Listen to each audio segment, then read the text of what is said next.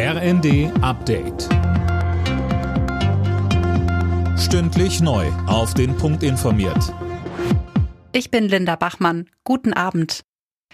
Schon wieder hat es Schüsse in Jerusalem gegeben. Mindestens zwei Menschen sollen verletzt worden sein. Erst gestern am Holocaust-Gedenktag hatte ein Palästinenser laut Polizei in der Nähe einer Synagoge um sich geschossen. Sieben Menschen wurden getötet.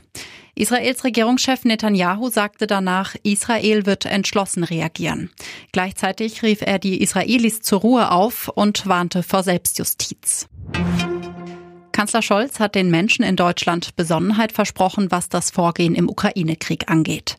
Viele Bürger machen sich Sorgen, sagte Scholz in seiner Videobotschaft. Und weiter. Seit Beginn des russischen Angriffs auf die Ukraine haben wir drei Leitlinien. Erstens, wir machen das, was notwendig ist, um die Ukraine zu unterstützen. Zweitens, wir verhindern eine Eskalation. Es darf keinen Krieg zwischen Russland und der NATO geben. Und drittens, Deutschland unternimmt keine nationalen Alleingänge, sondern stimmt sich eng mit seinen Bündnispartnern ab, allen voran den USA.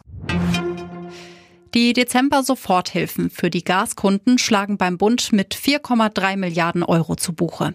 Das gab das Wirtschaftsministerium bekannt. Im Dezember hatte der Staat unter anderem die Abschläge für die privaten Haushalte übernommen. Die Befreiung erfolgte automatisch. Die Versorger haben direkt mit dem Bund abgerechnet. Bei den Mieterinnen und Mietern wird die Entlastung meistens erst mit der nächsten Betriebskostenabrechnung ankommen. Auch kleine und mittlere Unternehmen wurden entlastet. In der Fußball-Bundesliga hat Union das Berliner Stadtderby gegen Hertha gewonnen. Der Tabellenzweite setzte sich gegen den 17. mit 2 zu 0 durch.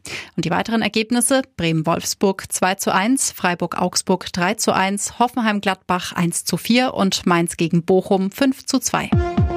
Alle Nachrichten auf rnd.de